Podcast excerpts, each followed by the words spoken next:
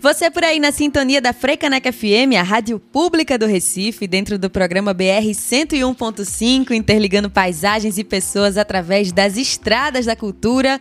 Gente, hoje nossas estradas aqui nessa sexta-feira é pelas letras, é pelas linhas dos livros, porque a gente está aqui para falar sobre a abertura da 13ª Bienal Pernambuco. Começa hoje e vai até o dia 12 de outubro. Vê que maravilha, isso que é um presente de Dia das Crianças, mesmo se você não tiver criança em casa. Coisa maravilhosa, tem grandes nomes, várias atrações, são 220 atividades presenciais e virtuais, gente. Eu vou repetir para você entender, você que está em casa, presenciais e virtuais, exatamente. Você pode acompanhar a Bienal esse ano de onde você estiver. Que coisa maravilhosa, né?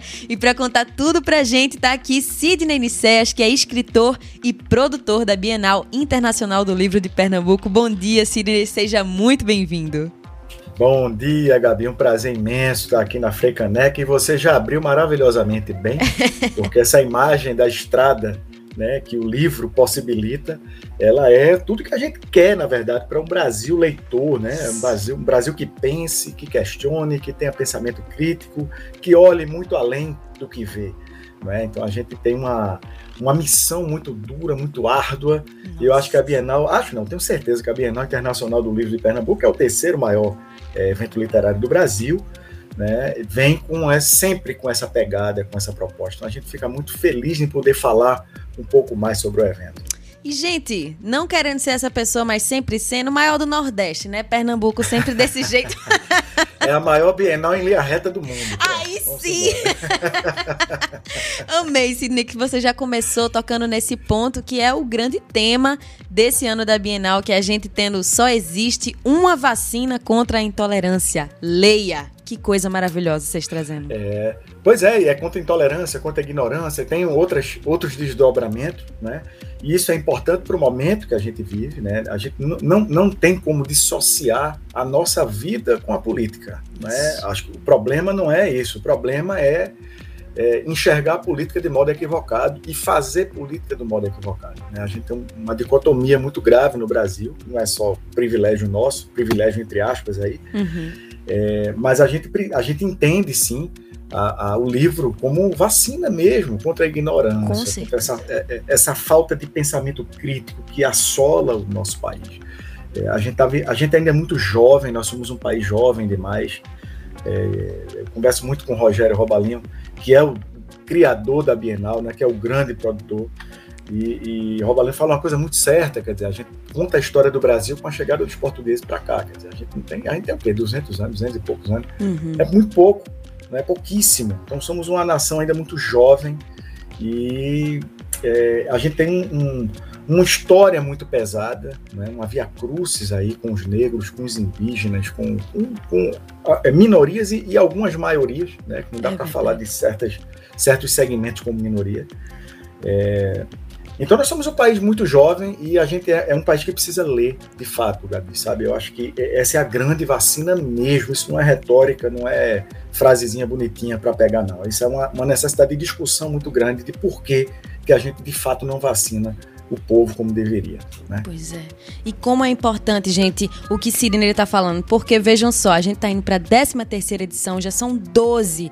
E eu lembro, Sidney, deu muito pequena, minha mãe me levando para a Bienal desde sempre, eu naqueles corredores, e é exatamente o que você falou, esse caráter político de um evento que quer formar novos leitores. E essa, esse estímulo desde a infância já é muito importante, né? Porque a leitura é um hábito. Sem dúvida, mais do que um hábito, um prazer, né? Porque há hábitos que são, que, não, que são nocivos. O prazer não. Quando você descobre a leitura enquanto prazer, ele não se torna só um hábito, ele se torna uma necessidade. Né? E, e, e é incrível, assim, a gente está vivendo uma, uma época da, da humanidade assim, muito corrida, né? as coisas corridas demais. A gente, literatura pede tempo. Isso. Escrever, eu sou escritor, então assim, escrever pede tempo, ler pede tempo. E é esse tempo que a gente precisa nos dar, não é? É, sair um pouco dessa exteriorização é, exacerbada que a gente vive, né, que só produz desencontros, desacordos, caos. Né? A gente vive um momento muito caótico no mundo inteiro. Então, repensar o papel da literatura e o nosso papel diante da literatura, eu acho que é indispensável nesse momento. É por isso que esse termo, a vacina contra a ignorância, contra tantas outras coisas, ela é vital. Eu lembro de, de uma, uma, fala de Cristóvão Buarque, que inclusive estará né, participando dessa edição da Bienal, é, que ele, ele, a gente fez uma matéria com ele, eu sou editor do blog Tesão Literário, então a gente está trazendo sempre pautas lá ligadas à literatura e ligadas à arte em geral.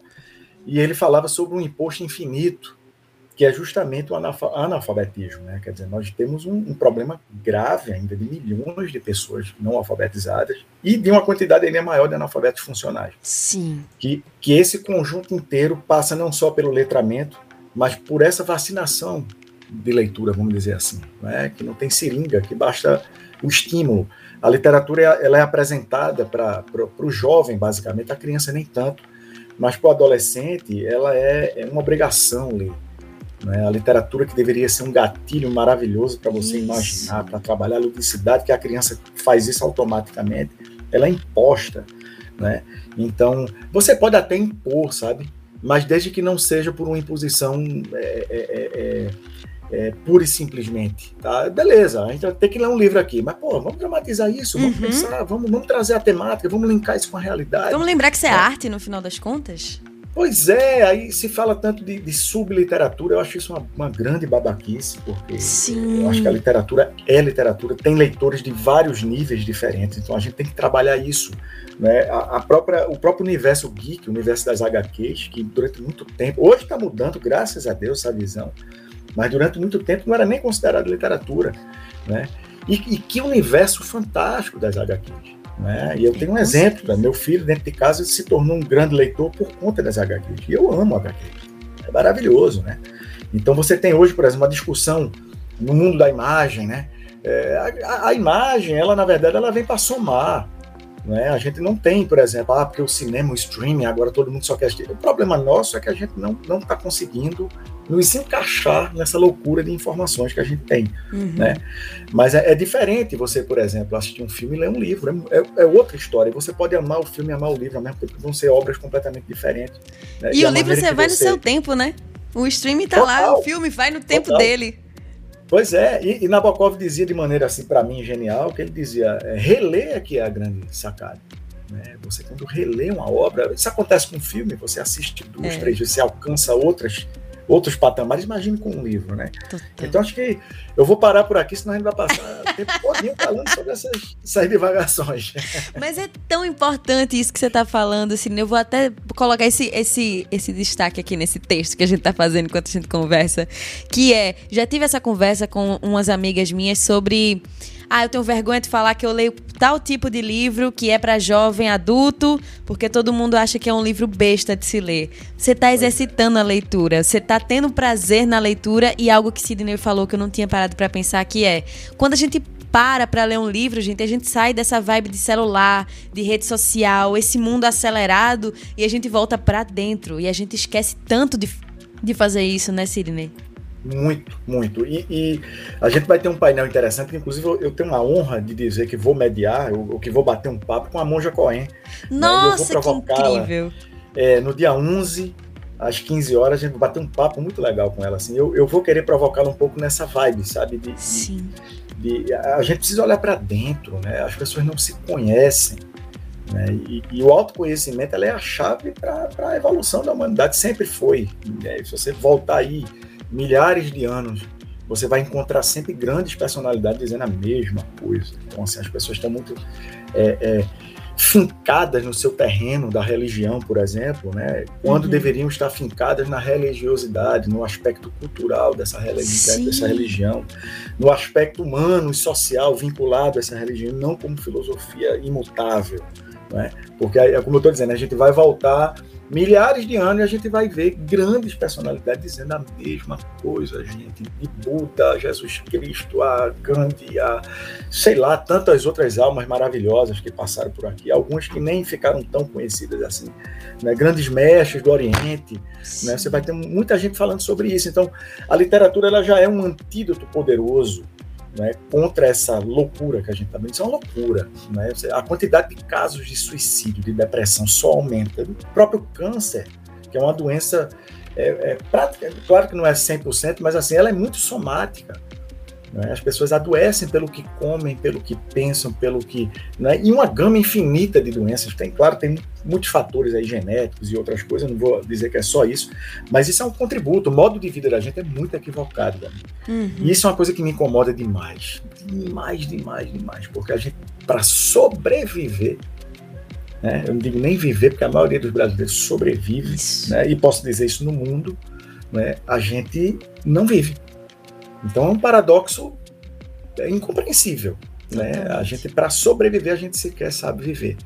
A gente não consegue fazer essa equação. Então, a literatura ela é também um antídoto nesse sentido, é uma vacina para isso, não tenha dúvida. Não é? é? Uma hora que você passa lendo ali, gente, acabou. Acabou o mundo, é você, sua mente ali imaginando, viajando. Eu estou lendo um livro poderosíssimo de Clarice Lispector, que é maravilhosa.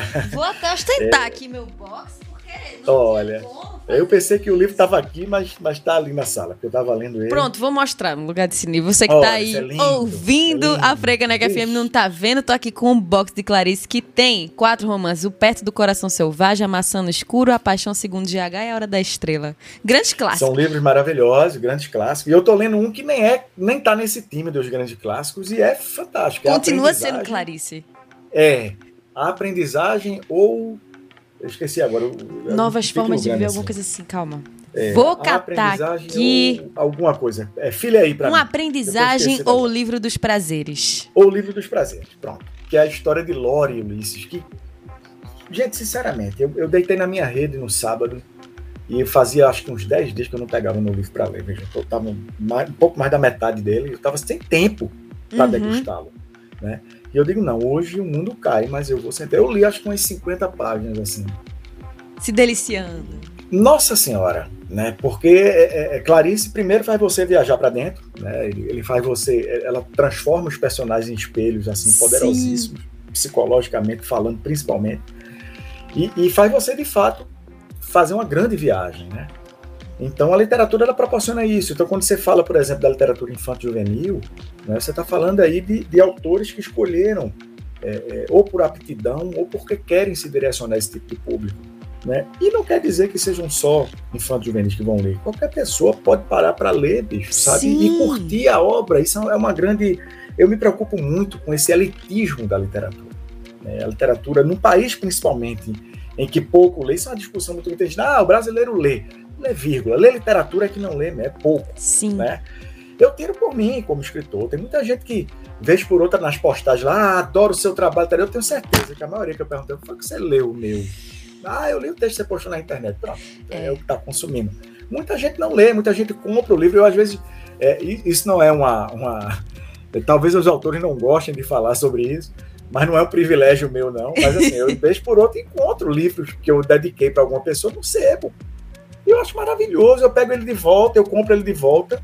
Né? Se eu tiver com poucos exemplares, eu deixo ele na minha coleção, porque eu, pelo menos cinco livros eu gosto de ter. E depois que está no sebo, tem outro sabor aquele livro. Outro, outro gostinho, né? Ou então eu, eu dou para outras pessoas lerem. Eu acho que é válido. Às vezes a pessoa lê e doa, e às vezes a pessoa nem lê e doa. Ótimo, o livro tem que circular. Isso. Né? Claro que você está me vendo cheio de livro aqui, isso aqui é só um pedacinho do que eu tenho aqui porque a gente precisa revisitar obras, né? tem obras que a gente tem que ter, mas vez por outra eu estou garimpando ali, às vezes livros que autores me dão, eu, eu leio e passo para frente, para outras pessoas lerem, não tem que ficar engessado aqui. Né? Então, assim, a literatura tem muito disso, então a gente precisa de fato criar espaço para a gente, né? a gente precisa sair dessa condição doentia que a gente encontra, sabe, na sociedade. Eu acho que começa por aí, você dá espaço para você. Sim. Tem gente que estuda pela internet, trabalha pela internet, se diverte pela internet. Caramba, corta um pouquinho esse. Uhum. A literatura é poderosíssima para isso. Né? Vai descansar essa vista, minha gente, é importante também. Pelo amor de Deus. Enquanto... é, apesar de que ler força um pouco, mas é completamente diferente. Não tem luz no seu rosto. Se você estiver usando diferente. um Kindle da vida, algum leitor digital, ainda assim ele vai fazer menos danos ao seu, aos seus olhos do que um celular, do que um computador, pode não ter certeza. Não tenha dúvida, Gabi, não tenha dúvida. e vai fazer bem para sua mente. E olha, enquanto o Sidney estava falando aqui de que realmente o Brasil é um país que lê pouco, pouco. É verdade, eu trouxe dados para vocês. Ó. O Brasil perdeu nos últimos quatro anos mais de 4,6 milhões de leitores, segundo dados da pesquisa Retratos da Leitura do Brasil. Essa notícia saiu pela Agência Brasil de Comunicação, a EBC, viu, gente? Então, de 2015 para 2019, a porcentagem de leitores no Brasil caiu de 56 para 52%. E aí a gente volta ao que Sirinê falou lá no começo da conversa, que é toda essa intolerância acontece pela replicação de informações falsas de pessoas que não vão na fonte, né? Não pegam um livro, não vai numa fonte Gabriel. perfeita para a gente ler. Perfeito. Inclusive isso é interessante porque é, quando a gente para para pensar no modo de vida nosso, a, a gente vai ver uma teia construída para se viver que se chama convenção, são as convenções. Né? As convenções são criadas para tentar manter alguma ordem, tentar costurar de alguma maneira a vida social das pessoas. E você cresce treinado para isso. Né? Mas você não deve viver dependente disso. Pelo contrário, você precisa questionar, você precisa parar para pensar o que é que me convém ou não. Né? Isso é não isso. quer dizer que eu vou virar, sei lá, agora eu vou assaltar os bancos e vou usar esse dinheiro para dar a todo mundo, para viver uma vida boa eu acho que a gente tem que ter um respeito pela individual, individualidade do outro. Sim, com certeza. É, mas a gente tem que questionar as convenções. Não é? Eu acho que isso é o, é o, o, grande papel do cidadão é questionar. A gente evolui dessa forma. Tá? Isso é convencionado que é correto, mas será que é correto? Né? Tanto que a gente está vivendo uma desconstrução de N convenções que ao longo da, da história eram construídas como normais, eram normatizadas uhum. em detrimento do outro. Né? E a, e a condição social principalmente. Então, quando a gente fala é, é, basicamente da questão social da vida, não fala mais do brasileiro mesmo, você falou aí do, do retrato da leitura, é, vamos ampliar esse escopo, né? É, a gente vai falar, por exemplo, da necessidade de ler, vai, mas o brasileiro precisa comer, precisa ter um salário digno, precisa Sim. viver uma vida digna, né? E o que, é que a literatura faz em relação a tudo isso? Ela é a base. Então você só vai mudar indo na base, com educação, cultura e arte. Não há outro caminho para a evolução humana, cidadã de um país. Não há. Né?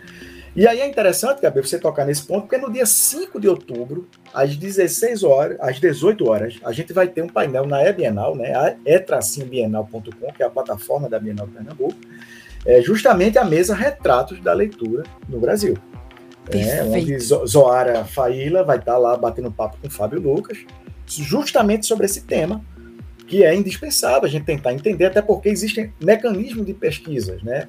Eu estava lendo recentemente, acho que semana passada, é, na Colômbia, por exemplo, que o tempo inteiro é monitorado essa coisa da leitura, eles têm um método diferente de avaliação do Brasil. Hum. Então, aqui, se não me engano, se a pessoa é, é, começou a ler dois livros, já conta.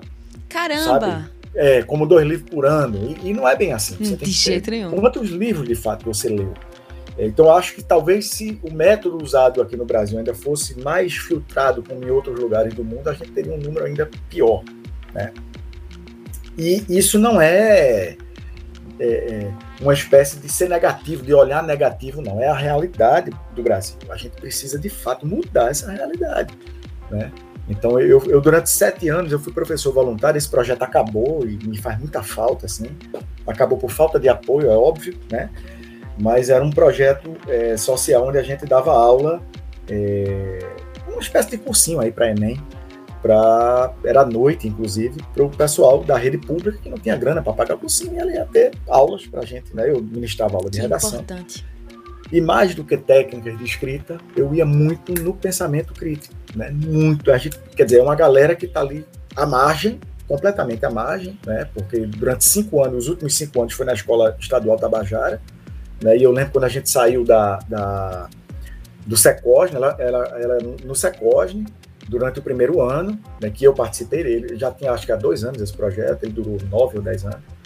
É, do Secosne, a gente foi para o TRE, o TRE cedeu uma sala lá, porque era um, era um servidor do TRE que criou, o Alberto, meu amigo Alberto Manuel. E depois a gente foi para Tabajara e só dois professores resolveram ir. Caramba. O resto achou que era barra pesada, que caramba, a gente tá, a filosofia do projeto é ajudar quem está precisando, então vamos para lá, uhum. né? E aconteceu, mais de uma vez, a gente escutar barulho, eu achando que era fogos, e dizer, olha, mataram um aí, vamos liberar todo mundo. Beleza. Caramba. Zero bronca. Essa é a realidade do Brasil. Aí eu vou para o Rapa, né? A paz que eu não preciso, quer dizer, a paz que eu não preciso é essa de condomínios com grade fechada, vendo, procurando novas drogas de aluguel ali na televisão, é? Enquanto o mundo está pegando fogo, eu não faço nada, absolutamente nada, para tentar melhorar o contexto. Então, esse papel social que o cidadão tem e que a gente costuma delegar apenas para o poder público, ele precisa mudar. Né? Então a gente está falando aí de uma salada de gato enorme, né, que vai dar na mesma coisa, né, Gabi? Na mesma coisa, na necessidade que a gente tem de investir em educação, cultura e arte. E essa tríade ela é indispensável para que a gente realmente consiga ir mudando a realidade do Brasil. Em outros países foi assim. Né? Eu, eu citei o Rapa, agora vou me lembrando de Chico Sainz aqui, né, que no começo dos anos 90, o Recife era a quarta pior cidade do mundo, Medellín estava à frente da gente, era a terceira ou segunda, não levou a primeira, Bogotá também. E hoje veja a diferença do Recife, que melhorou, mas a própria diferença do Recife para Bogotá e principalmente Medellín. Né? Porque lá o processo de cultura cidadã foi nessa tríade, educação, cultura e arte. E eles mudaram a realidade. Claro que sempre vai ter o que fazer, mas a gente precisa, precisa fazer mais, a gente faz pouco. E como a cultura é importante, gente. Assim como o Cirino estava falando, o brasileiro ele precisa se alimentar, ele precisa ter onde morar decentemente para pensar na leitura. E de fato, se você já tem isso ao seu favor, tem esses direitos básicos garantidos que não são privilégios, era para todo mundo ter acesso a Direito. isso aí. E aí, se você tem, vamos atrás da leitura também para a gente tentar transformar. Quando a gente se informa, a gente se apodera do conhecimento, gente. É isso que faz o mundo ser transformado. Se vocês estão curtindo aqui esse papo que está rolando com Sidney Nicés, que é escritor e produtor da Bienal Internacional do Livro de Pernambuco, aproveitem porque de hoje até o dia 12 de outubro, esses papos vão acontecer virtual e presencialmente. E eu não podia deixar de falar disso contigo, né, Sidney? Porque que incrível que a Bienal agora está em todos os espaços. Você estava contando para mim antes da gente começar a gravar. Vai ter gente falando em palestra, em, em, salas de debate, oficinas e tal, de todos os lugares do mundo e aqui ao mesmo tempo, né? Muito massa isso. Eu só fazer um parênteses antes de, de, de tocar Por nesse favor. ponto aí, que é importante da gente falar. Mas a gente está conversando aqui o tempo inteiro de política sem politicismo. Sim. Ninguém está defendendo o lado A, B ou C. O que a gente precisa é acabar com essa cultura de endeusar político, de endeusar plataforma política. Né? Eu tenho uma visão muito clara. Eu voto, ganhou, vou cobrar. Perdeu, isso. vou cobrar de quem ganhou do mesmo jeito. Cara, gente, não, não, existe isso, não é time de futebol. Essa paixão ela precisa ser dissolvida dentro da política. E quando a gente é. fala de política em questão de leitura, gente, você vai atrás de políticos, de pessoas que vão lhe representar pelos interesses que você defende. Então, algum político que traga projetos de ensino em escolas públicas, que seja de reforço, que seja de cursinho, e por aí vai. É assim que a gente se politiza, não simplesmente. E é, e é assim que, me, que melhora a coisa, né, Gabi? Isso, exatamente. A partir do momento que você procura gente com mais qualidade, com mais coisa, quer dizer, isso vai evoluir, porque vai ter alguém pensando isso. nisso lá. Né? E se o cara for um enrolão, como a maioria é, e chuta, dá um pé na bunda e vota em outro, vamos procurar outro, né? Então, acho que é essa consciência. Em relação já à Bienal, que você já entrou de maneira fabulosa aí, tem um detalhe que talvez você não saiba, Gabi. Me conte. É, toda a Bienal, desde a criação, ela tem obrigatoriamente que o dia 12 de outubro está dentro da programação. Que coisa por maravilhosa, isso, eu não sabia, já que era uma coincidência. Por isso que esse ano vai estar com 12 dias. Porque ela era para acabar, acho que dia 10, se não me engano, era dia 11, a gente não, o dia da tem que estar dentro. E a que lindo. Um pouquinho mais, né? Porque a gente acredita, é, é, de fato, de que a, a, trabalhar a criança nesse universo literário é tão importante quanto trabalhar qualquer outra faixa etária, mas é a base. Talvez seja ainda mais importante. É verdade. Né? Então, a Bienalzinha, inclusive, a, a gente teve uma, uma notícia maravilhosa que ela sempre existiu, né? Rogério tem uma brincadeira que ele diz: ó, a gente nem que bota uma, como é que dizer, uma banca de revista, a gente vai abrir uma banca de revista no meio de coisa, mas vai ser a Bienal, ela vai acontecer. Né? Que massa. Então, a gente já passou por inúmeras dificuldades para realizar esse evento. É, esse ano acaba sendo uma edição surpreendente e, e desafiante, porque a gente ainda está no meio de uma pandemia, né? E esse formato híbrido é justamente para atender essas demandas. Então vai ser muito legal. A gente vai ter painel exclusivamente virtual pela Bienal, né? é bienal.com. Se você entrar lá, você vai ver o nome dos, dos auditórios, Círculo das Ideias, Nordeste, não sei o que lá, é nome pra caramba, não tô nem lembrando Nossa, agora. vou até lembrar, acho que eu tinha anotado uns aqui pra gente falar, Círculo das Ideias, vai ter o Artists Alley, que é para você falar é, com Nordeste Território Encantado, Tem a plataforma Geek, a sala de oficinas, tá uma lindeza, gente. Programação completa. Pois é. É. Então, assim, é muito legal. Eu, eu até tinha adiantado para você, e vou repetir aqui, no dia 11, por exemplo, né, de outubro. É um painel que eu vou ter o prazer de conversar com a Monja Cohen, às 15 horas. E ela vai estar, acho que em São Paulo, se não me engano, ela está em Sampa. E ela vai fazer de lá e eu estarei presencial e, e vai ter público no auditório. Que massa. E quem está em casa pode conferir pela bienal.com. Então, muito bom isso, né? É, é, uma, essa hibridez, ela, ela talvez seja, talvez não, eu acredito que ela venha para ficar. Uhum. Né? Acredito que é uma, uma tendência realmente que se, fique, se finque, não só na Bienal. E outra coisa interessante é que a Bienal está transcendendo essa, essa coisa bianual. Né? É, é, a gente, é, a E Bienal ela veio para suprir essa coisa. E muito possivelmente eu não posso anunciar em primeira mão ainda porque é uma coisa que está em construção de fato, mas muito possivelmente a gente passe a ter essa Bienal híbrida todos os anos e não apenas de dois em dois anos. E, o, e, e a Bienal não vai se referir só à questão de ser Bienal, mas sim vai virar uma sigla B-I-E-N-A-L. Eu também que massa! na hora certa isso vem à tona. Né? Gente, então, acompanhe então arroba BienalPE, porque quando sair essa informação vai sair por lá, mas me conte. Perfeito. E a gente, na verdade, já começou essa edição da Bienal antes, né? Acho que e isso lá de maio. Julho. Finalzinho maio, de maio. Julho, setembro. E, e a gente teve agora, né? E vai ter, e pós, tá? Quando acabar o evento presencial, nós vai ter a ressaca bienal. Vai. e a ideia é que não pare, né? A que ideia massa. da plataforma é tracinhobienal.com é essa, que ela torne a coisa permanente e que esse movimento que é tão gostoso, que você que é uma pessoa que já se entregou aí, que vivencia essa Bienal desde pequena, é, como eu, né, que eu amo essa energia da Bienal, Sim. sabe? Esse movimento pelos livros, isso é uma coisa deliciosa. A gente vai ter isso de uma maneira bem mais acentuada. Então isso é muito bom, muito bom. A gente fica muito alegre dessa informação. Eu fico emocionadíssima. E, gente, você que tá aí morrendo de saudade, meu Deus, ainda vai começar, porque Sidney vai contar aí que vai ter essa abertura ainda hoje, viu? A gente tá aqui conversando, isso. vai rolar essa abertura. Mas se você tá na ansiedade, meu Deus, quero sentir a Bienal, você acessa é-bienal.com. Tem lá livro para você comprar, gente. Também, você se sentindo ali pelos estandes, passeando, praticamente conversando com os vendedores que eu acho que essa parte também é incrível. Quem Massa. gosta de livro é apaixonado e fica ali debatendo e falando. É uma delícia, mas vai ter essa abertura ainda hoje, né, Sidney? Isso, é engraçado que a abertura oficial é às 17 horas, né? inclusive estarei lá participando da mesa, mas a gente já tem um painel às 15, né? Que é inclusive um painel híbrido né, que é maravilhoso, com a colombiana Yolanda Reis, que é de, sobre leitura para bebês. Então, assim, é Nossa, é que legal! Não só para quem é pai e mãe, mas para quem, sei lá, é tio, para quem gosta de beber. É interessante. Quem quer ter filho um dia, quem, quem não quer. é, para quem curte esse desenvolvimento já a partir da infância. Então, assim, é, Yolanda ela é uma expert no assunto. E, e é, como é um painel híbrido, você pode estar lá já na Bienal, já ir logo às 15 horas e aproveitar lá para curtir, como também pode conferir pela é. Então vai ser bem legal. É, às 19 horas também vai, vai ser exibido na, na, na e-Bienal, né, na, plataforma, é um painel gravado, que, por conta de agenda de Miyakoto, né, um grande Miyakoto africano. É, Miyakoto, Itamar Vieira Júnior, né, que foi Jabuti agora em ano passado. Apenas e Jabuti. Lorival Holanda. É, só esse, esse, esse trio aí é poderosíssimo.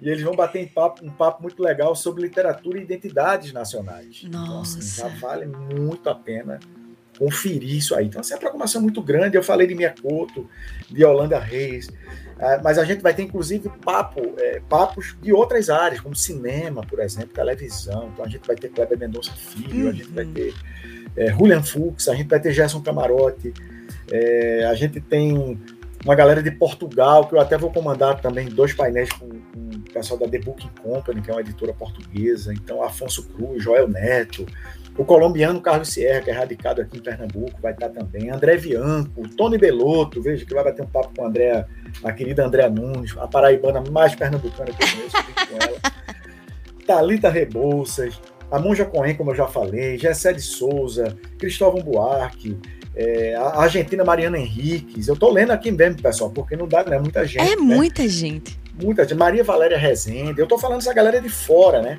Mas eu vou falar da galera daqui, Ronaldo Corrêa de Brito, que é cearense, mas é pernambucano, ele que me perdoe, meu amigo. Marcelino Freire, radicado em São Paulo, pernambucaníssimo, sertanejo de sertânia. Sidney Rocha, que é outro caba do Crato, que para mim é pernambucano. Seu xará. Meu xará amigo. Cida Pedrosa, uma das homenageadas, né? Que também é sertaneja. Georgia Alves, Fábio Lucas, Mônica Silveira, jornalista da Globo. É, Roberto Beltrão, né? André Nunes, como eu falei. Enfim, é muita gente boa. É muita gente boa. Num lugar só, né? em momentos diferentes. Então, assim, vale muito dar uma conferida lá na programação, né? Dá um pulinho lá na etracinhobienal.com, você já consegue ver essa programação. Ela tem o site da Bienal também, bienalpernambuco.com. Isso. É, as redes sociais. Então, assim, convido muito a galera mesmo a ir lá, dar uma sacada, ver os eventos, se programar, né? Curtir o evento, porque a gente tem, como você falou no início, é, nós temos protocolos bem rígidos a serem cumpridos, né? A gente uma, vai ter uma preocupação muito grande para não gerar aglomeração, para que as pessoas estejam de fato usando máscara, senão não fica no, no ambiente.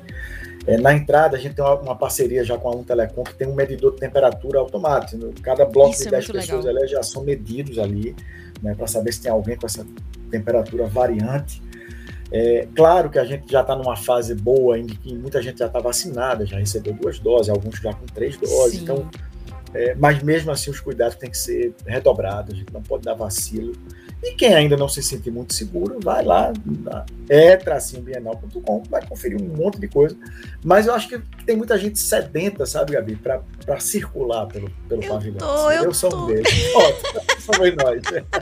eu tô demais. E, gente, com certeza isso é muito importante, isso que Sirene está falando, que é a segurança que vai ter nesse evento. Gabi, eu tô morrendo de medo ainda, não tô saindo de casa Ó, a Bienal tá garantindo isso para você, gente. Vai ter essa parceria com a Ecto Disinfect que vai estar tá ali desinfectando o local, descontaminação o tempo inteiro, vai ter essa, esse fortalecimento no uso de máscaras, como o Sidney falou. Então, assim, todos os cuidados vão ser tomados e é como o Sidney falou também. A gente tá numa fase melhor, claro que sempre com consciência, você aí fazendo sua parte, colocando essa máscara no rosto, evitando aglomeração, porque aí se você não se contamina e vai pro evento sem a contaminação contaminação, todo mundo fica mais seguro, né? Vamos é sempre isso. pensar em coletivo, mas você falou aí o nome de Cida Pedrosa, Sidney, uma das homenageadas desse ano, e aí junto com ela apenas este cara que estaria completando 100 anos nesse ano, que era Paulo Freire. Como chegar em dois nomes só, né? Porque a gente tem vários nomes incríveis, mas esses dois.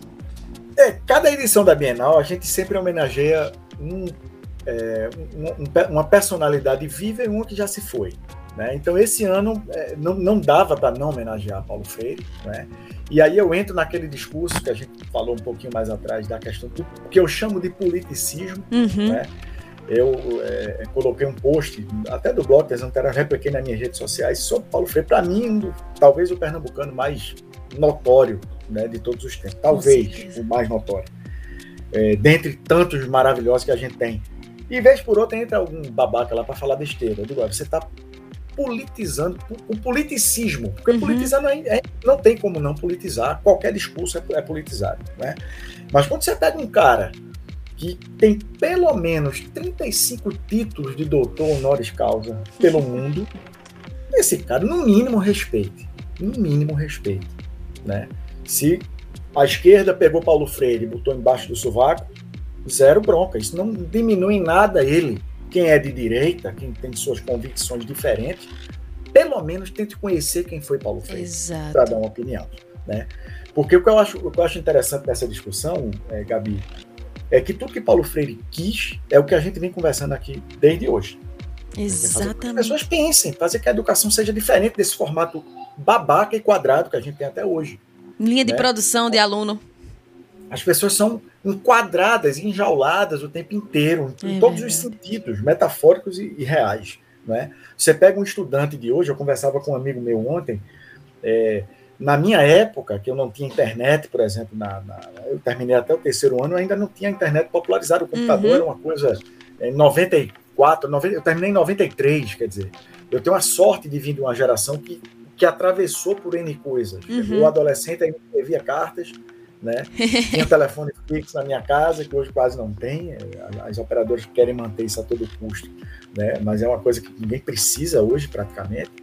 É, peguei a chegada do computador, quer dizer, é, eu peguei uma transição fantástica. Sabe como eu era antes e depois? Eu acho isso um grande privilégio, né? Essa coisa, ah, é cringe, dane-se, cringe é maravilhoso. né? Dane-se. Eu acho que essas rotulações fazem, inclusive, parte dessas convenções. Todo mundo está querendo convencionar as coisas o tempo inteiro. Dane-se. A melhor coisa do mundo é acompanhar essa evolução. Com né? certeza. Então, quando a gente fala de Paulo Freire, é um cara que já enxergava na frente. Né? Ele sabia que o pobre tinha que ter direito. Aí é inevitável, sempre quando eu vou responder a algum babaca, diz que gente nem responde, né? Porque aí já começa a, a, a me xingar de esquerda. Eu digo, pô, você está xingando, para quem é de esquerda não é xingamento. Né? Eu não sou de esquerda nem sou de direita, mas se eu for enxergar alguma linha que tem alguma coisa ainda para se, se abraçar, é a esquerda. Eu não tenho como. Porque é o único que ainda olha para o social. Né? O resto não olha, quer, quer alimentar a diferença. Né? E a gente não, não, não, pode nem deve mais alimentar a diferença, pelo contrário, a gente tem que trabalhar por essa equidade. Isso. Então, tenho muitas críticas à esquerda, né? como movimento, como, como política mesmo, até porque no Brasil, infelizmente, é, é muito complicado você analisar governos, porque é, a gente está batendo sempre na tecla da corrupção, sempre na tecla, sabe, do, de que poderia ser diferente, poderia ser melhor, sabe? Uhum. É, o voto está sempre à frente do que precisa de fato ser feito. Então, às vezes, políticas boas que são implementadas têm um objetivo muito maior eleitoreiro, do que na finalidade em si. Né? Então a gente vai estar. Tá, é, é, é, é, muito bom você conversar com quem é de esquerda consciente, que é autocrítico. É essa autocrítica que a gente precisa, né? para a gente melhorar o que está. Então Paulo Freire trabalhou a vida inteira com isso. Né? É, o sonho dele era ver as pessoas de fato terem um pensamento crítico, né? É, gostarem da educação, gostarem de estudar, pô. Né? A, gente é, a gente é treinado para não gostar de uhum. estudar, porque não sabe. Né? E aí, eu, eu só para fechar, eu falava com esse amigo meu ontem, dizendo a gente veio de uma geração que a gente tinha tempo ainda. Hoje os jovens não têm tempo, cara, porque ninguém tem tempo. Né? Eu tenho uma enteada aqui que vai fazer vestibular, ela, tá, ela quer desistir de tudo. A vontade uhum. dela é dizer, não, eu vou tirar um ano sabático. Vou, sim, sim, sim. Sabe? Eu não quero nem entrar na faculdade de cara. Por quê? Porque tá todo mundo... Exausto. É, in, in, exausto, entulhado com, esse, com excessos de tudo, né?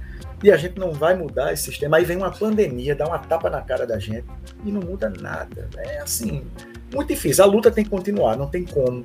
Essa é uma luta que precisa continuar. Então, Paulo Freire era personagem é, imbatível esse ano para ser homenageado. E claro, cita por ter ganho, inclusive, o prêmio Jabuti ano passado. Não é por isso, é por toda a trajetória isso. dela, né? que tem uma trajetória política também. Ela é do, do Partido Comunista, inclusive. É, mas é, é, é, na verdade, a luta política que transcende o partido, é a luta política pela, pela questão sustentável, pelo direito da mulher. Tem várias causas, várias bandeiras que são levantadas aí, que elas são relevantes né? E que muita gente tenta desmerecer e descredenciar o tempo inteiro. Então, eu acho que a gente não deve desmerecer e descredenciar aquilo que é para incluir, né? Eu acho que quando você pega um cara, por exemplo, que defende o governo atual, né, que defende o AI-5, que defende... isso aí para mim é inconcebível. Tá? Interessa de que lado ele é inconcebível para mim. Se você está defendendo alguma coisa que prejudica alguém. Que censura. Mim, é, não faz censura. Para mim isso não, não me cabe né, ela já não, não tem guarida na minha cabeça isso aí. Né? Então, é, eu acho que a gente precisa, a gente precisa reencontrar esse lado humano nosso. Uhum. Né? Entender que uma empregada doméstica que pega um avião e vai para o exterior, isso não diminui ninguém, a gente. Uhum. A gente vê uhum. comentários assim, sabe, de pessoas dizendo: ah, eu quero que o dólar aumente, que a gasolina vá para 10, 12 reais, porque a gente, pelo menos, a gente quando vai viajar, não tem pobre mais no aeroporto. Cara, isso é uma, uma imbecilidade tão grande que não dá nem para discutir. Então acho que a gente chegou numa pobreza tão grande com essa dicotomia que se criou aí, que é uma dicotomia que foi criada propositadamente para dividir mesmo. Né? Uhum. Né?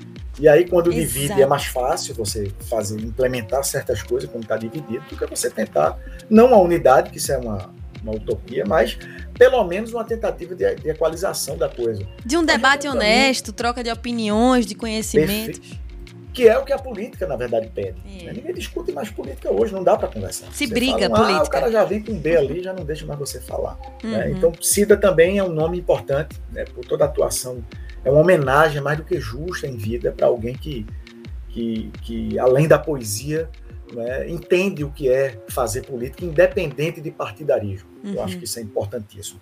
Totalmente. Gente, é muito importante quando eu estou aqui conversando com o Sidney, vocês lembrarem disso, que é a gente falando sobre essa necessidade de mudanças, de transformações, a gente só consegue chegar em ideias para transformar quando a gente lê, quando a gente tem outras vivências, quando a gente traz outros conhecimentos. Vai ter gente de todo lugar do mundo nessa Bienal. Então, quando a gente compartilha, a gente cresce demais. Então, você que sintonizou agora, de hoje até 12 de outubro, eu te convido demais a participar da 13ª Bienal, essa Bienal Internacional do Livro de Pernambuco, que é virtual e presencial. Gabi, como é que vai ser esse presencial? Vou dar essas informações aqui para você, ó, sobre as entradas pro evento que custam, gente, 10 reais a inteira, 5 reais a meia entrada, ainda tem o ingresso social para quem levar um livro não didático ou um quilo de alimento não perecível. Também tem gratuidade para estudantes de rede pública de ensino fundamental, desde que uniformizados,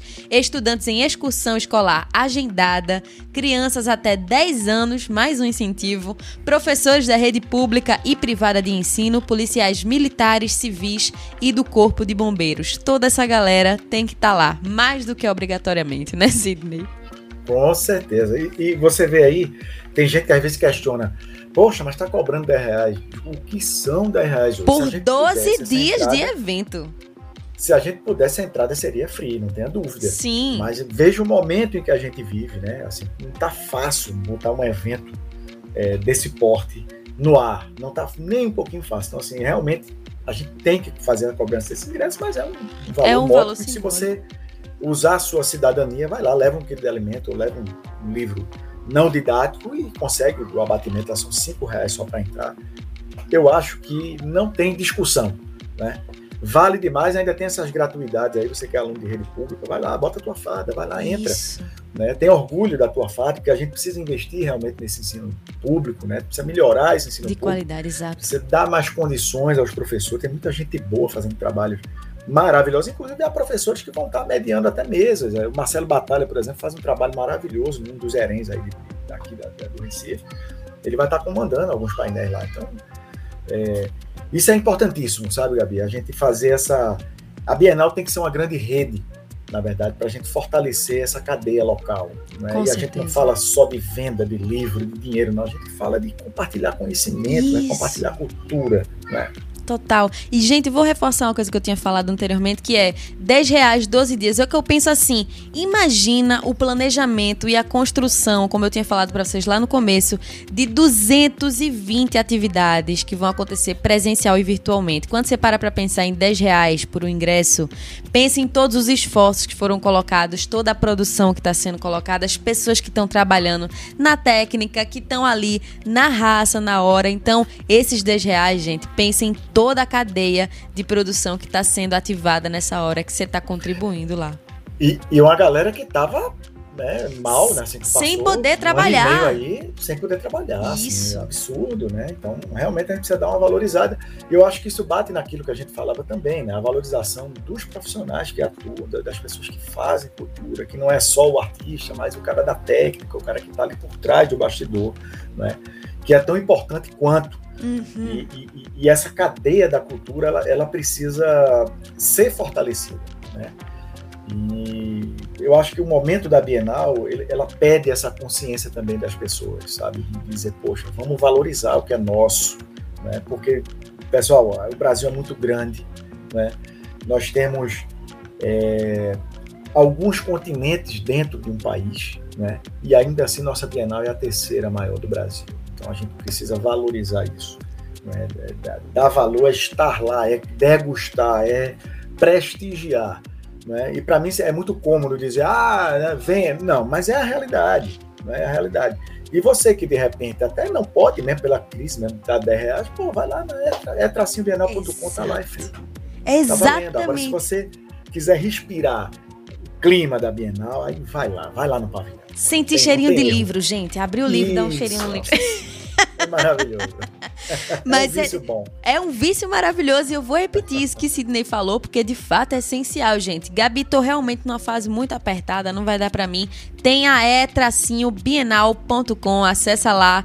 Mas, Gabi, não anotei nenhum dos sites. Tudo bem, arroba bienalpe lá no Instagram. No link da bio tem tudo que você precisa achar. Tem link para todos os cantos. Tem o link para bienalpernambuco.com, que é o site oficial lá da Bienal Internacional do Livro de Pernambuco, e tem, claro, também o link direto para E Bienal, onde você vai acompanhar a programação completa, tudo que for acontecer virtualmente, você vai acompanhar por lá. A compra dos livros também que você pode fazer por lá.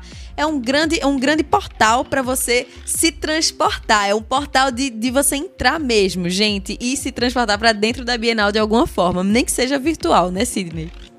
É isso aí. A vantagem do presencial, por exemplo, você vai ter aí, sei lá, 70, 80 lançamentos de livro, talvez até mais, já programados então, assim, Caramba. a oportunidade de, de, ter o autor, conhecer o autor, pegar o autógrafo dele, ou os painéis que vai ter um autor lá mais, mais conhecido também, conhecer de perto. Então, você tem esse outro lado. Nossa. Mas se a grana tá curta, gente, a gente entende porque tá todo mundo passando por certas dificuldades. São tá, tá. apenas, sei lá, tem um, um, número aí de acho que 40 pessoas se tornaram milionárias durante a pandemia. Pois é. Enfim, é. Isso aí são, diante da maioria, não representa a realidade, né? Então a realidade é a nossa, que a gente está aí garimpando, lutando, né? Tentando a sobrevivência.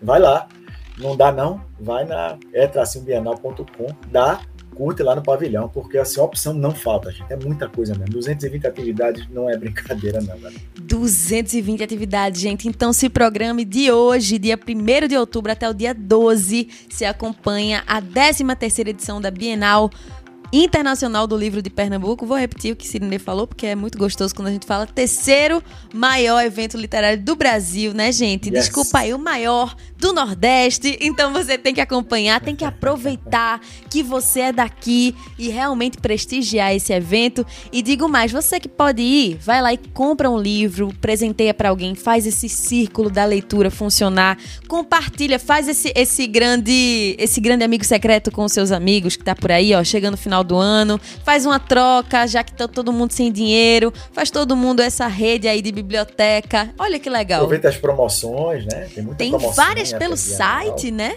É, é tracinhobienal.com, gente. Aproveitem por lá e vão. Se puderem ir presencialmente, vão. Vou repetir mais uma vez essas informações para vocês, que é o evento custa 10 reais a inteira, 5 reais a meia entrada e ainda tem o ingresso social por 7 reais se você levar um livro não didático ou um quilo de alimento não perecível. Vamos tornar essa nação mais leitura, né, Sidney? É isso, e você falou uma coisa interessante, vamos dar livro de presente. Como a gente não tem essa cultura, é? é? é incrível, é, se dá... É, o livro, é, muita gente reclama, o livro é caro. Vamos lá.